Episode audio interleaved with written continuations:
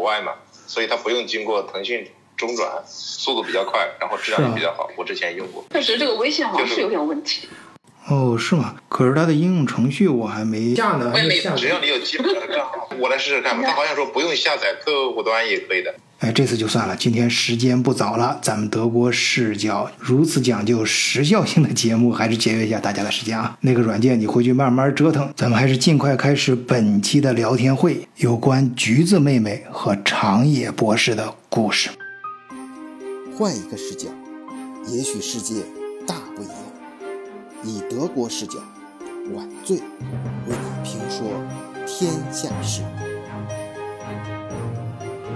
还是在马老板的平台上搞。嗯，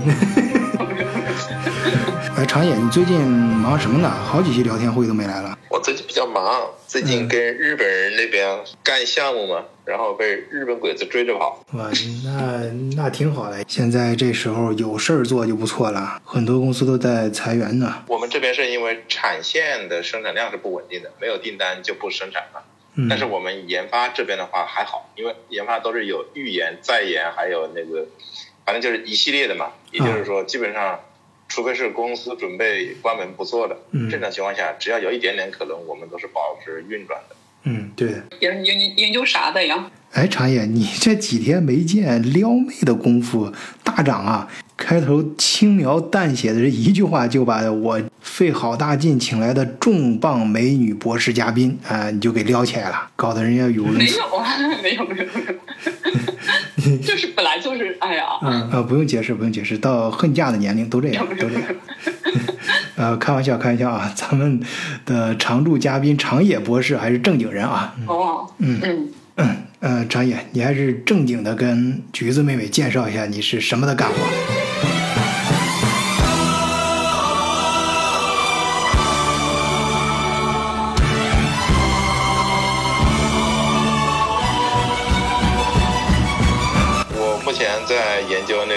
智能汽车的安全驾驶系统。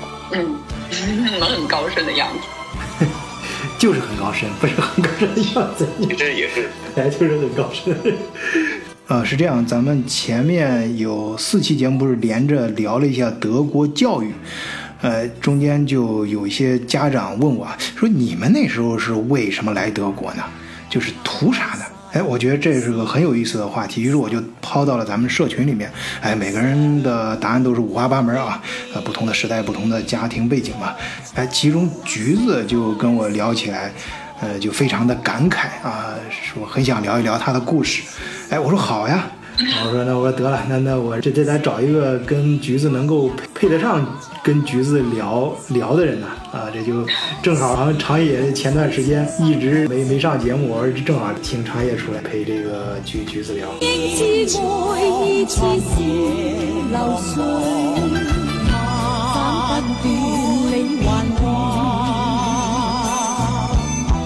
是这样，长野比较羞涩啊，我还是跟你引荐一下。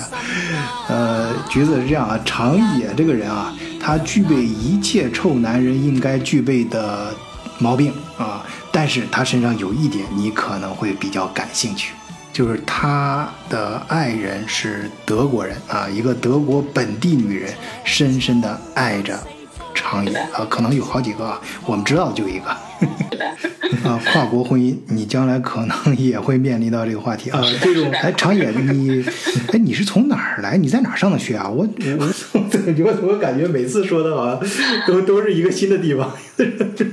之前是在国内上本科，嗯，后来就跑到北欧去念了个硕士。北欧哪个国家？呃，在挪威嘛，当时是因为那边拿了一个奖学金，所以才能去，不然的话那边贵的要死。嗯你反正就是物价比较高嘛，你没奖学金，你根本就生活不下去的。对，然后后来毕业的时候，就是也是误打误撞嘛，后来就到德国来念博士了。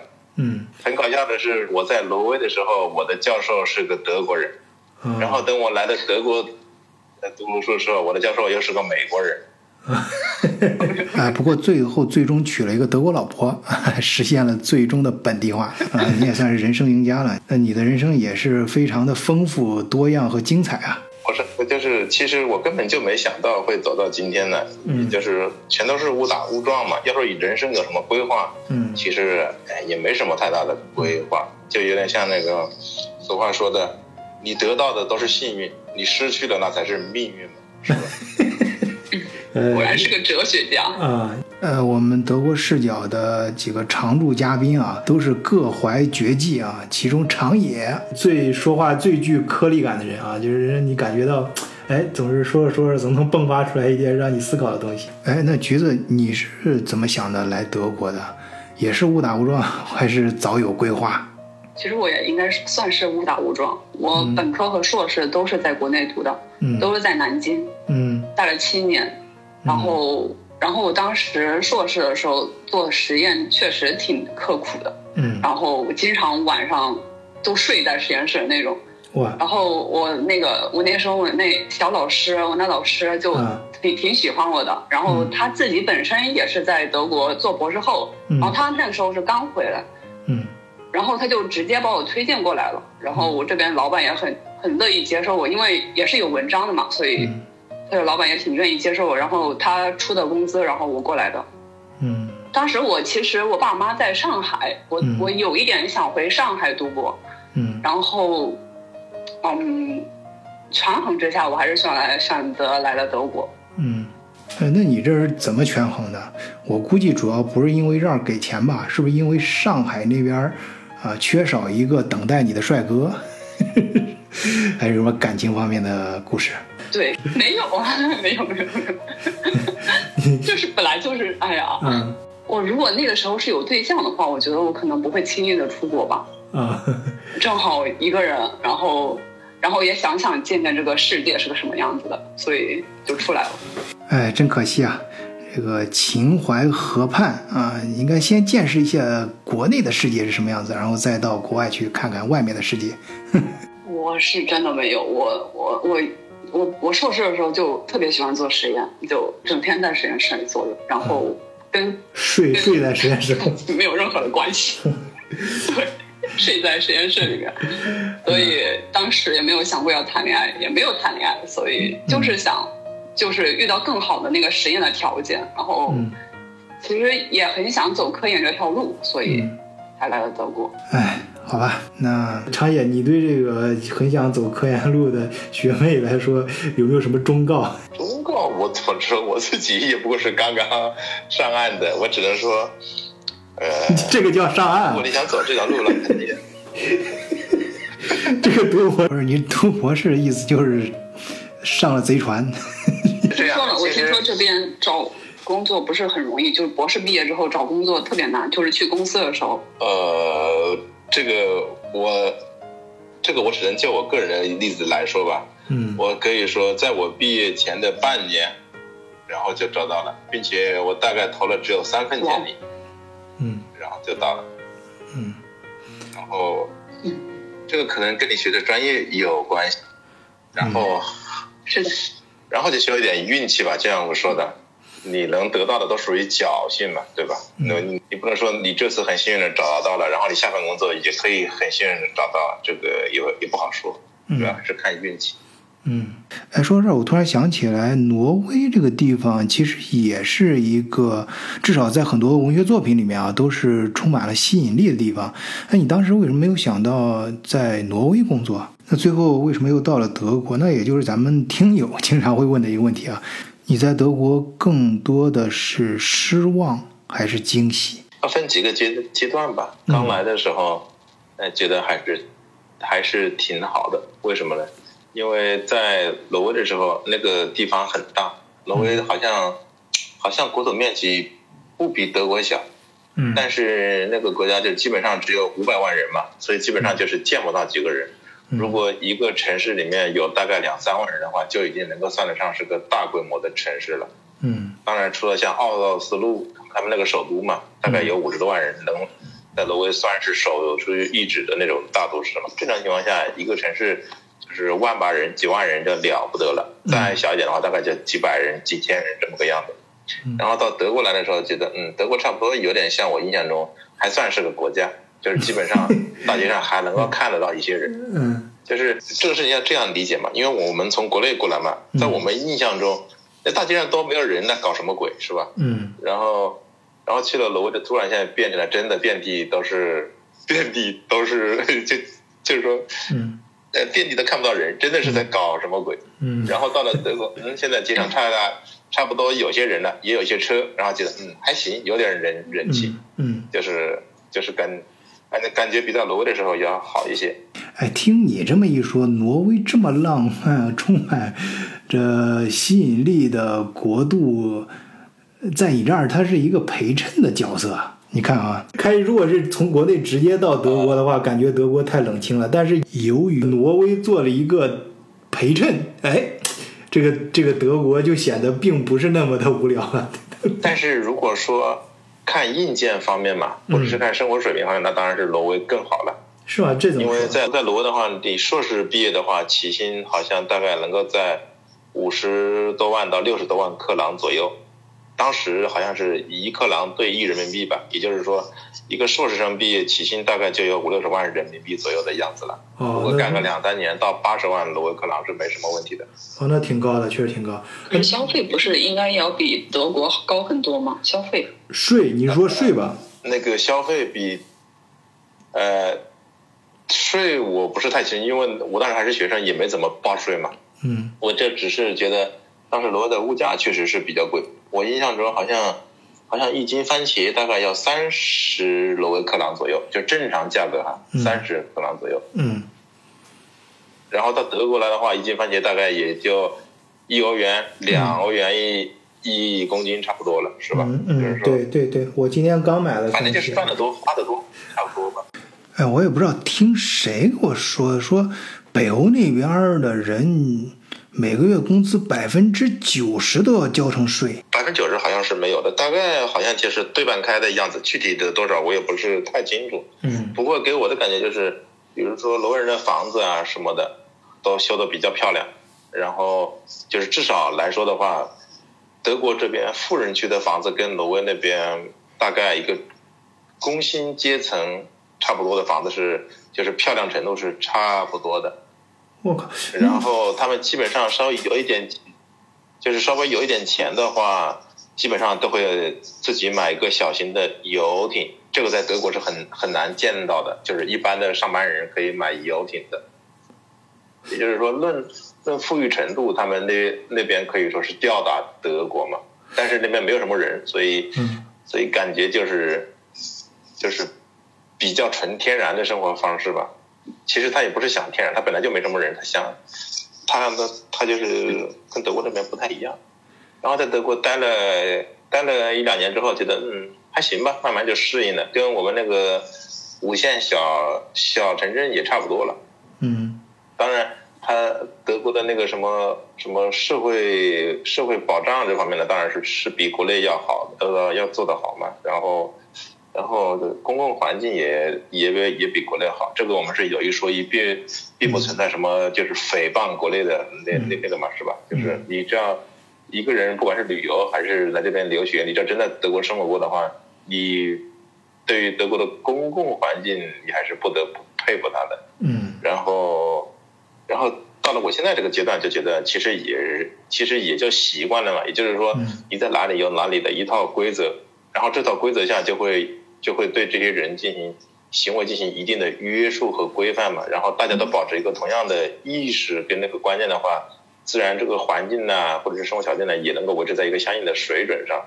嗯，所以看淡了的话，也也就是说，不管是金毛的还是黑毛的，到最后大家其实本质上也都是人，只是看你在哪个系统中、哪个环境中生活跟运行罢了。嗯嗯，长野这一看就是在欧洲国家待时间长了啊，变得越来越佛性了。呃，橘子来德国的时间并不长，而且在这么年轻的时候啊，思维的触角比较有活力，所以在群里面，橘子对这个问题的回答非常有意思啊。哎，我在这儿跟大家伙儿也读一下。呃，我喜欢德国，哎，橘子回答的非常认真啊，把它分成了两个方面。首先是讲生活方面，最喜欢这边更加照顾家庭，平时没人加班，周末经常能够见到夫妻带着小孩一块儿出门。哎，然后就开始讲工作方面。哎，我的实验需要挺多的钱的，这边的实验条件更好。马普所这个真的是真的有钱呐，非常豪横。我很喜欢旅游，来这儿两年也去过不少地方。德国处在欧洲的中间，去哪儿都比较方便。好，这是他喜欢的，然后是他最不喜欢的。嗯，最不喜欢的应该就是没有吃喝玩乐吧。我在德国的一个小城市住，都没有中餐馆，更别说什么 KTV 了。那些地方生活上也不是很方便，不过习惯了也就还可以接受。哎，啊，那个橘子，希望我这个蹩脚的朗读没有影响你的心情啊。呃，不过橘子，我还觉得你真是挺厉害的，没有像呃长野那样啊，能够经历一个像挪威这样中间的地方进行一个过渡，啊，直接就飞到了德国。那刚来的时候一定有很多不适应吧？是的，我在南京生活了七年，然后一来这，哇塞，星期天出门，嗯十几二分二十分钟看不见一个人，嗯当时就觉得啊，太冷清了。然后晚基本上大家也不大声说话，然后公交车上什么就是，大家都是非常安静的跟那坐着，然后德国人就有一种很很严肃的那种脸，然后也不到处、不到处的那种就是。就是眼神不会到处的那种啊晃啊什么的，就。莫名其妙的笃定，他就盯着他坐着呢，对，他就盯着坐着呢，我觉得、嗯。哇塞，然后嗯，啊，这就是德国。嗯那个时候刚开始是这么觉得，还有就是特别不习惯，就是嗯。超市晚上会关门，然后星期天什么都会关门，嗯那个是真的。刚开始的时候，对你这习惯在实验室里过夜的人啊，那半夜突然出来，可以去在国内的话，可以直接去二十四小时便利店啊。是的，叫个外卖什么的，哎呀，我这一看就是在德国时间长了，呆傻了。我能想象得到是半夜出来去超市买个泡面再吃。哎，我都没有意识到国内早已脱离了我刚出国那时候那个阶段了，可以直接点外卖啊！哎呀，真是落伍了。没有没有没有，哎，我突然想起来，你从南京过来，哎，我去过几次南京，都是在夏天，啊，那个地方真的是非常的湿闷，很热，人像是在被蒸包子一样。那相比之下，德国的气候是不是更清爽一些？你过来之后，身体上有没有明显的感觉呢？呃，身体上就有这个感觉，就是我以前在南京那个时候就有经常会发湿疹，就是它也不长什么东西，然后，然后一晚上睡觉之前他就老痒，就背后那个那个地方就嗯。就生湿疹，然后来这儿它自然就好了。嗯，我刚开始我妈我妈还担心我，还给我配了一些什么药啊、药膏什么，嗯，然后一次也没用上过，它自然就好了。那你看来就是注定是来德国就对了。嗯，哎，那好，那咱们聊完自然环境，那聊一聊呃人文社会吧。那你在德国遇到的人呢，感觉如何？我在国内的时候，基本上也就是实验室里面就是老师和学生，然后每个人之间的关系都蛮融洽的，然后就是基本上家长里短什么都会聊，嗯就是 基本上都知道你家在哪呀，家里爸妈干什么的呀，然后家里有几套房啊什么的，都要问得清清楚楚的。嗯然后那些 那些老师们呢，就是家里基本上大家都是知道的，就每个人都会说。嗯然后来这儿之后，大家就你只要说我今天就是今天休假，没有人问你去哪，我老板也不问我去哪。你就你就休假，你休一个星期，他也不会问你去哪，嗯除非你主动跟他说。但是这边的人他有好处，就早上起来见的第一面，他一定会跟你打招呼，然后走之前他也是一定会跟你打招呼的，就就每次都要 bis morgen。嗯，对，这一点跟国内正好相反。这边人会刻意的避开个人的隐私信息，而国内打招呼的时候，如果不说点儿跟信息有关的事儿的话，就显得你不真诚啊，觉得你这人太做作、太假。所以上来就是你吃了吗？哎，去哪儿吃的？吃的啥？啊，跟谁吃的？就是，而且跟国内一样，都说的很自然，就好好很吃，然后很啊下次一块儿去吃。啊，对对对，呃我记得上次是另外一位嘉宾是中南大学的嗯博士啊、说的是中国是一种典型的熟人社会、关系社会。是的，是的，这边的人他不会，他不会主动问你那些隐私的问题，除非你自己主动跟他说。嗯我也我也听过很多人的那些什么房子是租来的、买来的，或者是怎样，或者是什么样的，呃，家里有个农场什么的，我也听到过，但是都不是我自己主动问的，就是他们愿意跟我说，然后我就听着。嗯，呃，好，很好啊。呃，橘子用这种敏锐的目光啊、观察到了这种不同点啊、也感受到了。那橘子，你到德国后有没有呃一些经历的具体的哪件事儿让你印象特别深刻，跟大伙儿分享一下？嗯，他做实验的话，就我自己做实验，然后他会很讲究那些规矩，就是这仪器是归谁管的，就你用之前你一定要经过培训，就很简单的一个东西，就呃什么灭菌的，嗯灭菌仪、灭菌器、灭菌 灭菌锅啊，对，应该是灭菌锅，嗯然后，呃，就是一个很简单的东西，它一定要经过培训了之后，你才能用它。嗯就你，要不然你把它弄坏了，你是要担那个责任的。嗯就是它，它，它每一个东西都是，呃，你是不是感觉他会有点小题大做？嗯，但我也不觉得它小题大做，但我觉得这样是好的呀。我觉得这样是好的，就是仪器坏了，你就能找到，能找到那个对应的人，嗯要不然那个坏了。后面一个人也不知道它坏了，然后你做到那个需要那个东西的时候，它就坏了，然后怎么办呢？你就只能耽误实验进程了呀。啊，所以我觉得每一个人负责那个东西，我觉得是是好的。哎呀，你这转情式的叙述还真到位啊！我本来还以为你是想说德国不好的，我还正提起劲儿来听呢。啊，没想到你这像是给领导提意见一样啊，挑着挑着就夸起来了。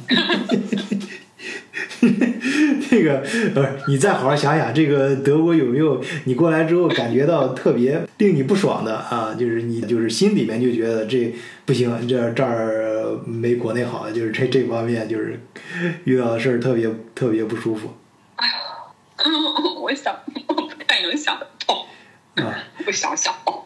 嗯，好的好的。哎，不过我记得你好像在群里面提到过，你在德国有一次被骗了一千多欧，好像是跟租房有关，是很大的一笔钱啊！这在德国，哎，我不知道你是否方便在咱们节目里面分享一下，给更多的听友，这样的话可以让大家都吸取一下你的经验。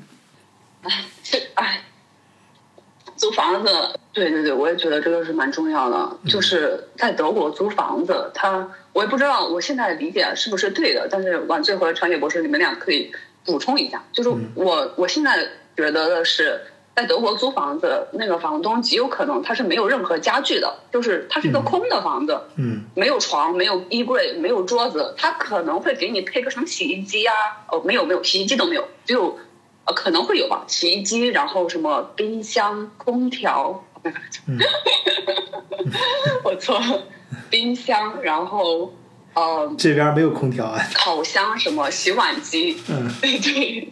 对，烤箱、洗碗机那些东西，嗯。他会给你配的，然后但是床啊、衣柜什么都是没有的，椅子也没有。嗯。然后呃，当时我呃看中了一个房子，我想租它的原因是因为它离我们研究所特别近，嗯。然后做实验比较方便嘛，就跑回家就可以了，然后也不用付那个什么交通费，交通费也蛮贵的，六十多块钱一个月。嗯。然后我心想，哎呀，这个房子又是比较小的，又比较适合我这一个人住，嗯。然后又离研究所这么近，嗯。是一个非常好的选择。然后，然后我就当时特别想租下来，然后给我这就是我是在那个我的呃微信群里面看见的，就中国人嘛，中国人之间有个微信群，嗯然后嗯。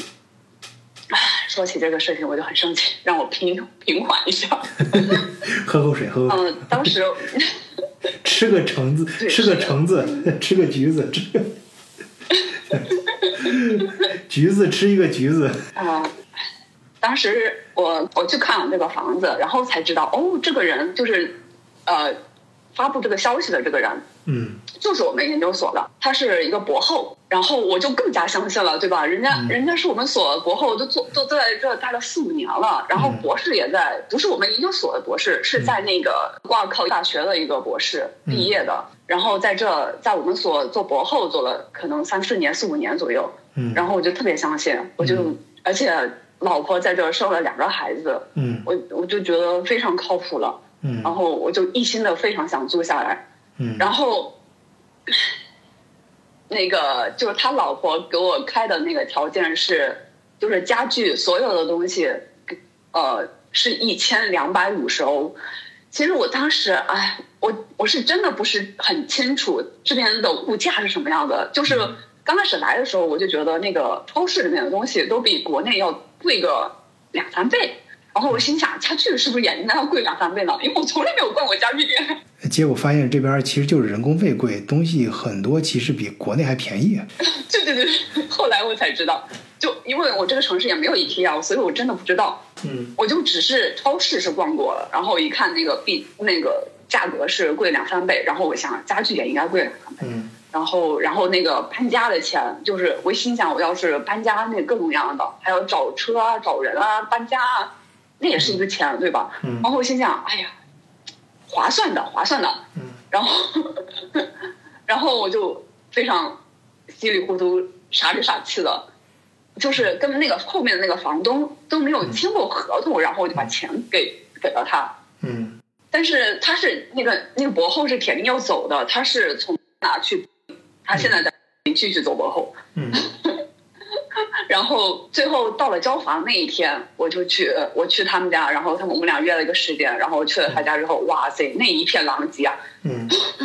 什么都有，好脏啊！真的是，我当时，当时我当时其实心里就凉了半截，就是特别脏。然后家里又带着两个小孩儿，嗯。然后当时他们一家人还有就是四个人，还有他就是他媳妇他妈也在，就就三十多平米的房子住五口人，当时我都惊呆了，怎么能住五口人呢？哇，啊，我当时嗯。挺厉害啊！对对对，不容易啊这真的省钱，真的是省到了一定程度，不容易真的是不不容易。容易啊！就三十五口人，三十平方米的房子，后来我才明白这这一家人真的太太恐怖了。其实我听到这儿感觉是很复杂的啊，我不知道这是一个励志的艰苦奋斗的故事，还是？然后就是他们正好，我我还我还后来我还我还我还继续帮他们，就是他们不是要拿着五六个行李箱，还带俩小孩儿，嗯。然后到那个公交车车站上，然后我给他推过去，然后给他送到公交车上，然后还非常开心的 说拜拜什么的。嗯。然后我一回去，我就是等他们一走，我就回去准备收拾嘛，然后准备收拾收拾就搬进来。嗯当我真的就是准备收拾的时候，我就发现这个房子有非常大的问题，嗯。就在什么沙发后面那个床的那个床垫上，然后那个呃储衣柜的那个后面全都是霉，嗯。全都是霉菌，真的非常多的霉。我我当时我都我都惊呆了，我怎么能？后来我才明白，你想想，嗯。在三十平方米的地方住五个人，嗯，当然会生霉呀、那就是说你还房子的时候，你就要处理这些问题了。是的，是的，当时那个房东，因为他也不在耶拿，嗯然后他没有交房给那个房东，直接，直直接就我们俩就是交房了，嗯因为我当时是对那个博后就是充满了信任，然后我也是傻里傻气的，嗯然后就没有仔细的去看，我也没有去看沙发后面，对不对？嗯正常的情况下，应该是没有人去看沙发后面长什么样的吧？我嗯。我可能德国人会看吧，我我当时我反正不懂事，然后也没有看沙发后面，然后衣柜后面全都是霉，然后然后我就拍了几张照片，然后我先是找我们组的那些同事，然后问他这些东西怎么处理那些霉菌，嗯然后，然后我那些同事就觉得这是一件非常大的事情，这样会就是有生病什么的，嗯就是没有这样的房子，然后就让我一定要联系那个房东，然后我就只能联系那个房东了，因为我们俩还是没有签合同啊，我还没有开始住进去，合同还是没有签呢，但是我那个家具费已经转给那个前面那个人了，嗯。所以就是我也我也告诉告诉那个以后来德国租租房子的人，就是你租房子签合同的时候，再给那个什么那些什么样各种各样都准备好了，再给那些什么家具费，就是同时，我觉得三个人在场最好，就是房东和前一个人和你嗯。三个人同时到场，然后我所有人都觉得这个房子是怎样怎样的，然后拍照什么的，该该准该做的一定要做，不不要以为那个什么呃博士啊，什么博后啊，那些什么学历跟没有任何关系，还有他是，还有他是他的他来自哪里，跟跟你没有任何关系，该该干该签合同的，该看房子一定要，反正我觉得是一定要小心的。就是英英雄不不问出身，这个骗人不也不分先后。是的，我也觉得是是的。这个当然，我们这个这是就是有一点儿灰色幽默的感觉啊。确切的说，听完你的事儿，包括你这个故事中间连带的这个博后的故事，呃，我听完之后感情真的很复杂，不知道这是一个呃励志的，是他们非常艰苦奋斗啊，还是自己人坑自己人，中国人坑中国人的故事。嗯，开始我还以为只是说你。呃，买家具买亏了，那无非就是你买东西，呃，花的钱多了呗，就是人家要价高了，你钱上吃了点亏。但是后来，当你说到长霉这件事儿的时候，就有性质就有点不一样，就是说这个不是还后面后面事情还没有说到结尾。啊，哦，这还不是最倒霉的，后面还有更倒霉的。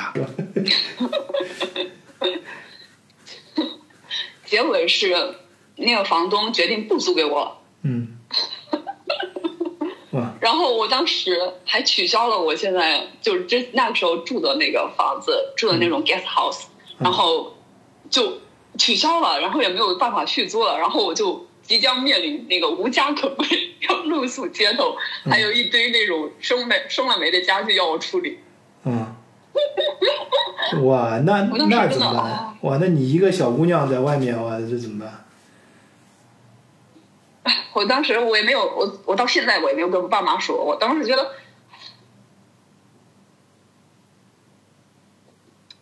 哎呀，当时真的是蛮痛苦的。哎呀，喝口水吧。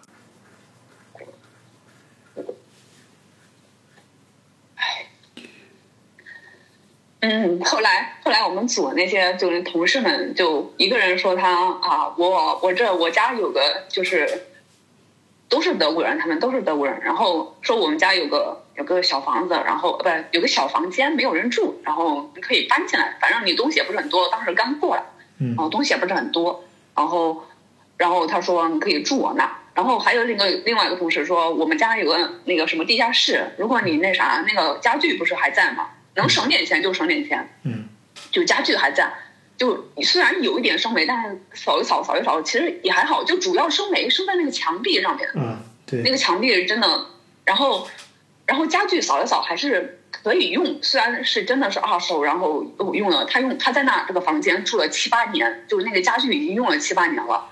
嗯但是还是可以用的。然后我心想，能省点钱就省点钱。然后他说可以帮他帮我搬到地下室，嗯然后就我们组的那些德国人就给我想办法。嗯然后那个房东他也是吃了很大的亏，那个房东就就必须得重部全部重新再装修，嗯那也是一大笔费用。嗯，是，然后那个房东还跟我说，他说这个家人前面那个什么暖气呀、基本上没怎么开过。嗯为什么会那么潮？就是因为没有开暖气，然后房东是可以查到暖气表、暖暖气费的，嗯然后暖气也没怎么开，嗯为了省钱嘛。嗯然后，唉，后来后来也是我们组的那些德国同事就给我找房子，嗯然后真的运气特别好，就找到我现在这个房子。嗯，然后就我们组的那些同事们就帮我搬那些什么家具啊什么的。嗯后来我心想，中国人什么中国人、德国人好不好用，跟你的国籍没有任何关系。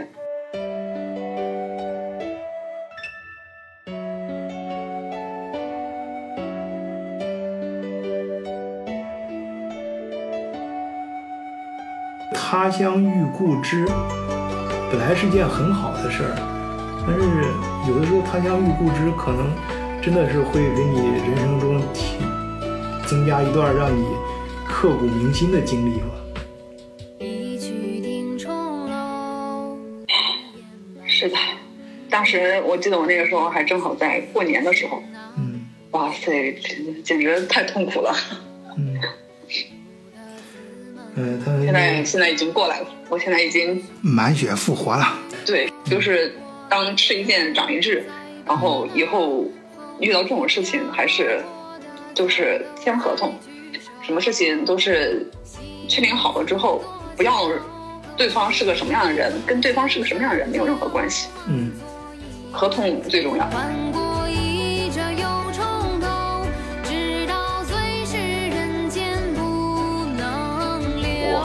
我还好吧，我没有遇到那个像像橘子这么倒霉的事情，可能是比较运气吧。嗯呃，我来的时候好像就很顺利的就到就找到了房，然后房东人也不错，有什么事情你打个电话来，他就帮你把东西修了，然后账单什么也不用管，因为他好像按照德国那个报税的法律是维修费用房东是可以报税的嘛，所以他、他只收他的那个租租金，至于那个什么维修什么鬼东西的，他都不麻烦你，你只要及时告诉他哪里坏了，他及时派人来修就 OK 了。嗯所以有时候想一想，这也是算傻人有傻福吧，基本上也是比较幸运的这种。所以刚刚听到橘子那个故事，我觉得还是蛮感慨的。给新来的呃留学生们一些找房的建议的话，我还是希望他们首先第一步要做那个。网上不是有那种专门的租房模板嘛，对吧？嗯像那个什么 Immobility 的 Scout 嗯二十四的那个网站，它都会有一些标准的模板嘛。嗯你把那个标准模板下载下来，然后上面就有一些条款嘛，告诉你什么什么要检检查，什么什么要点验，什么什么要注意，然后什么什么搞坏的要赔付，是归理赔，是归房东修，都会写得很清楚，是吧？嗯就是可能有一些人来的时候德语不是太好，嗯但是现在你只要去下载一个 Google Translator，直接照照相，它自动就可以把图片翻译出来嘛。所以就是说，不存在说给一个东西你你看不懂的那个理由嘛。你只要稍微花点心思，两三个小时，大概就可以把那个合同看个八九不离十，然后你这照方抓药就可以了。这是其一。其二的话，其实你去下载一个模板，倒还是容易的事情。最难的事情是你你去申请那个房子的话，可能说房东都不理你的，就是你把那个 b e e b o n 呃发出去，他根本就就不回嘛，是吧？但是你如果换一个什么你的德国同事帮你打那个电话，房东马上说好，下个星期你来看房吧。嗯就是有的这也是存在的，嗯所以有的时候租房也是需要一点运气的。然后是的，是的。我可以插一句吗？嗯我现在租的这个房子就是一个，我当我我现在也德语也不行，嗯然后我现我租我现在这个房子的时候，就是我一个德国同事，然后就来看房，也是陪着我签合同，也是陪着我一块弄的，就是最好能找一个德国人，然后帮你一块儿解决这个事情。嗯，对，呃，好，很好啊。咱们从开始这个刚到德国的第一感觉，从气候、自然环境聊到人文社会环境，聊了欣喜的事情，又聊了倒霉的事情。但是按照咱们德国视角的尿性，肯定不会止步于此。晚醉肯定要带着听友们往更深的地方再挖一挖。那你们到德国之后，我想对你们内心触及更多的，呃，更深的，那应该就会触及到你们的感情层面了。讲一讲以后跟长野博士以后下一期咱们再讲一讲那个什么，就是德国的男女朋友什么的。哎，对，咱俩也别等下期了，这不是咱们德国视角聊天会的风格。哎、咱们要聊就聊过瘾，让听友们要听也听得过瘾。你出现就沉醉了时间，没有终我觉得可以讲一讲那些。就是长野，你愿不愿意讲啊？关键是。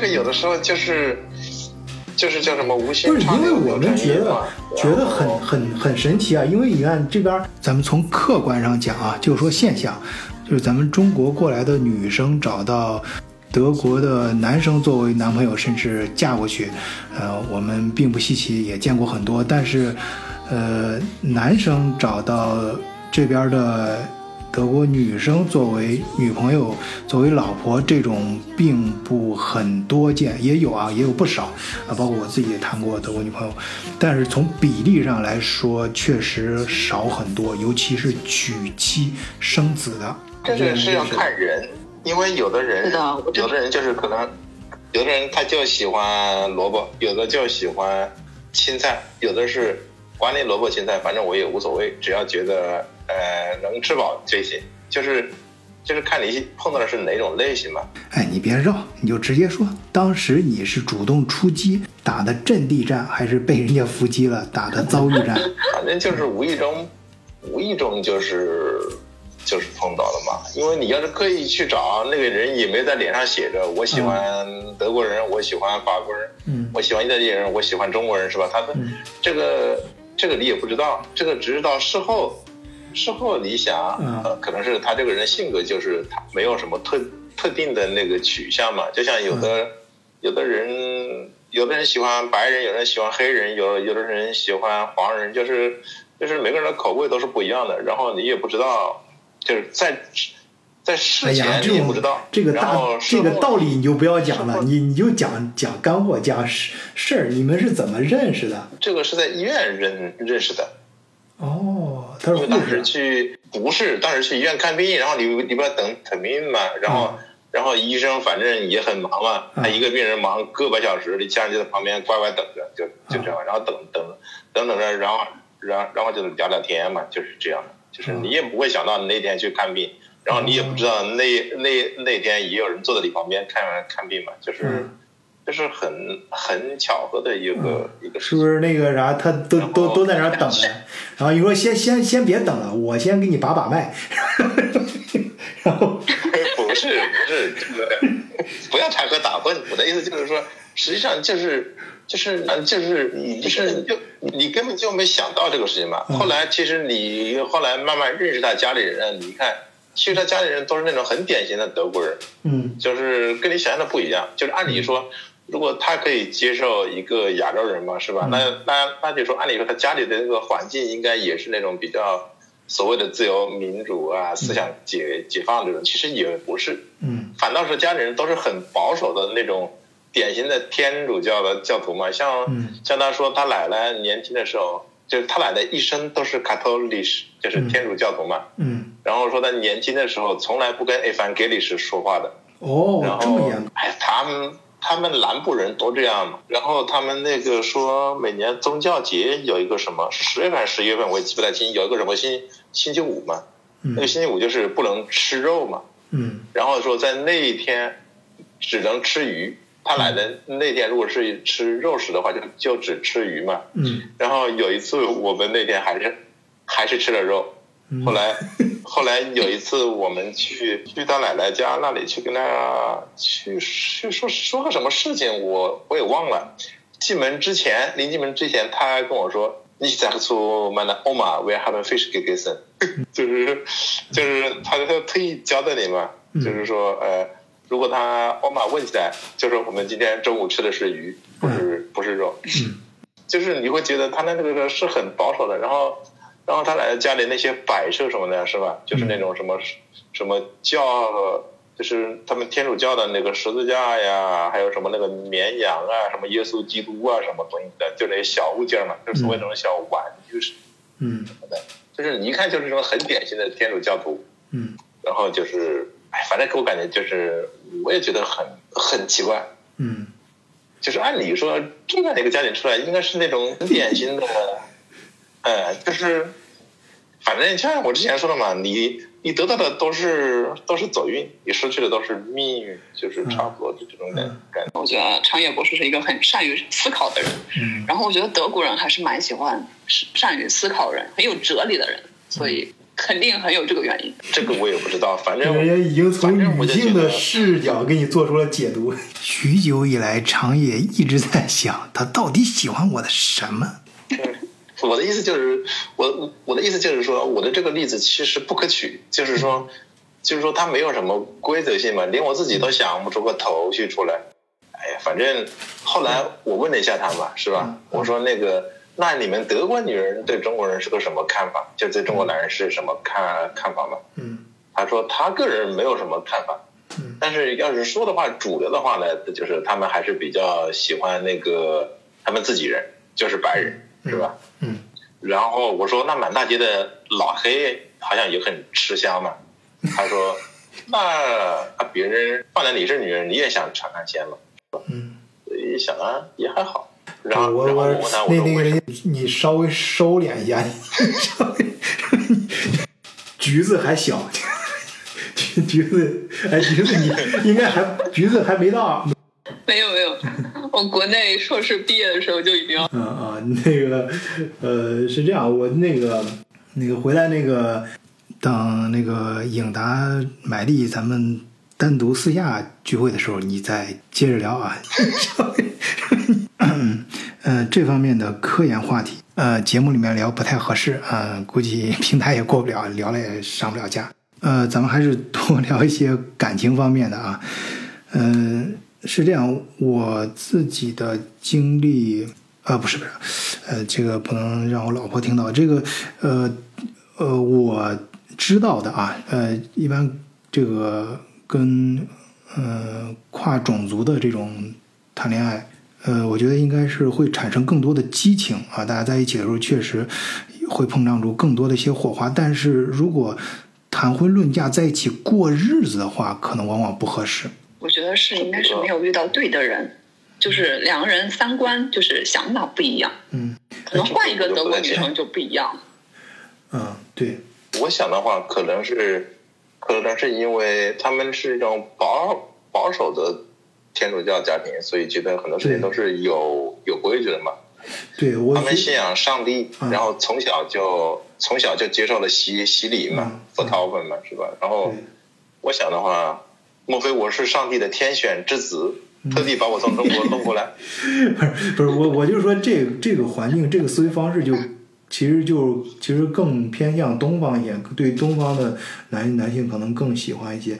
哎，你不是咱咱们俩本来是陪人家呃橘子聊呢，咱俩呢一个俩男人开始回忆青青春了。这个让那个橘子说，来，橘子，呃，开始讲一下你的爱情故事。我这，我我在国内的时候其实就没有什么太多的恋爱经历，然后嗯，哦没有太多是什么意思确？实比较单，这个没有太多就是基本上没有吧，基本上也就一年只有一次，是吧？基本上，啊，没有没有，基本上算是没有。然后嗯嗯，国内的时候，我本科的时候那个学校就啊男女比比例严重失衡，嗯女生那男生少的跟什么一样，我不知道为什么。就我也是学理工科的，我本呃高中学的理工科，然后然后学药学也是理工科，但我不知道为什么就我们那学校男女比例这么失衡，嗯。然后班上三十二个人，然后六个男的，嗯。然后我还一直记得我以前本科的时候当班干部，然后嗯。当时查寝查寝室，哇塞，那个男生脏的跟个什么，真的好好好脏啊！嗯。我我还一直记得那个气味，就嗯，我前脚刚踏进去就被那个气味给冲出来，哦，原来男人都是这个味没有道。没有。烟味、汗臭味、脚臭味，嗯嗯真的是。嗯。难以形容。可能那个时候就就产生阴影了，然后上了硕士硕士之后就一心就只想做实验，我也不知道为什么。哦，理解了，就是因为这个味道，所以讨厌男人，进而不愿谈恋爱，然后宁可睡在实验室。我我不是不不不是真的很喜欢做实验，就真的跟感情没有任何关系，就是很喜欢。嗯那个时候是真的很喜欢，然后，然后来了这之后，我心想，我当时我如果了，我不谈恋爱，不找不找对象嘛。然后爸妈也说会说，但是不是特别催。嗯然后，呃，但是也没有合适的。反正就是没有合适的。虽然也有没有很多，有有一些男生会给什么就各种各样的示好什么，但是就是没有兴趣。我也不知道为什么，嗯就是没有。然后我就反正就一直就这样。呃，在德国一年之后，然后我老板说要给我。呃，因为实验的合作关系，就让我去另外一个城市，其实还挺远的，离我这儿，嗯大概三个小时的火车。嗯 老板说要给我送过去，三个小时的火车，然后我就去了。去了之后，啊，这就是就在实验室里遇见了。嗯 反正就当时，当时我当时也没有那个想法，就只是，呃，第一面见面的时候就只是打了个招呼，然后，啊，好死不死，弄到了一个一个办公室。嗯，哎，办公室的恋情故事就这样发生了。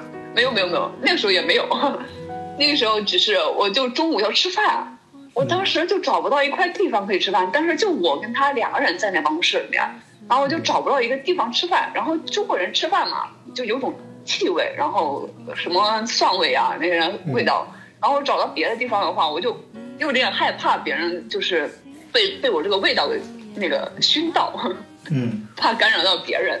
哎，没想到人家就喜欢这味儿，一直在找这个味儿，到底谁发出来？哎，原来是你发出来的。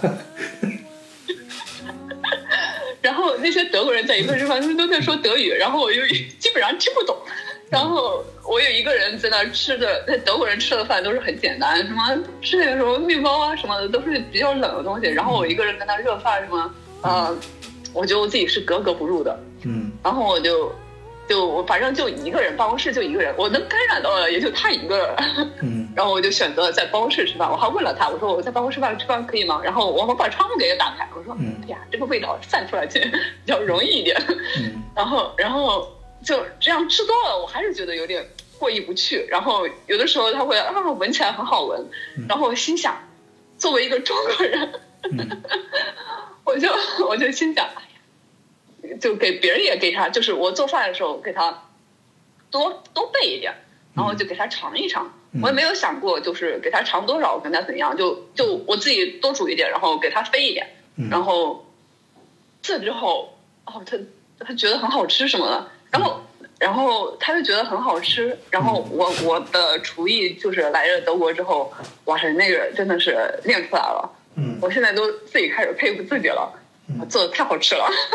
然后，然后就开始，就是第一次我给他就是分了点吃的，然后我也不知道他为什么，他他就会，他他觉得吃了我一顿之后，他给我 回过来，然后他下次他做饭的时候还给我分一点，然后一来二去吧，一来二去吧，我也不知道，反正反正就就嗯 可能就好了吧。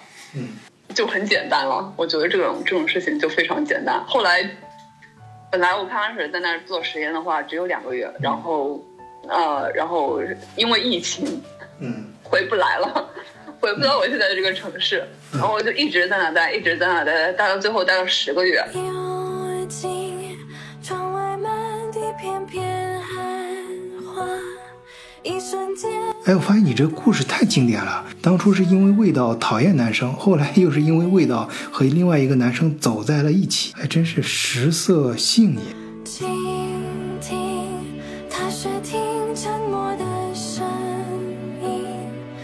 好，今天的两位的故事都非常棒啊，发生在候诊室里和办公室里的恋情，非常温馨，非常精彩。